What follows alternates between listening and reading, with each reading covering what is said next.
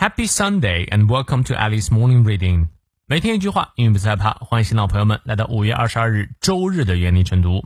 今天这句话来自于 Richard Henry Stoddard，理查德·亨利·斯托达德。他是美国评论家、抒情诗人，作品以宁静、诚恳、细腻及理想化着名。他的这段话，呃，也押韵，很好听。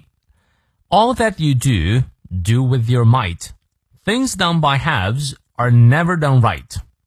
所有你做的事，用你的全力，只做一半的事儿，绝对没有做好啊！你看你翻译对了吗？我们来逐词看一下：All that you do, do with your might 啊！All that you do，你做的所有事情，你要去做的时候，do with your might。might 在这里啊，其实指名词啊，指的是你的力量啊，right？呃，我们经常说权力就是力量，power is might 啊，也就是做一件事情的话，你就要用尽全力。Things done by halves are never done right。 好，后面呢，它其实呃是一个被动语态，前面呢 things 事情什么样的事情 done by halves 是被做了一半的事情啊，这里 done by halves 是对这个 things 的后置定语的修饰，做了一半的事情啊，are never done right 啊，永远都不是做好的事情。说白了就是，如果你只是糊弄，呃，这个做了其中的一半，没有全力以赴，其实你并没有做到位。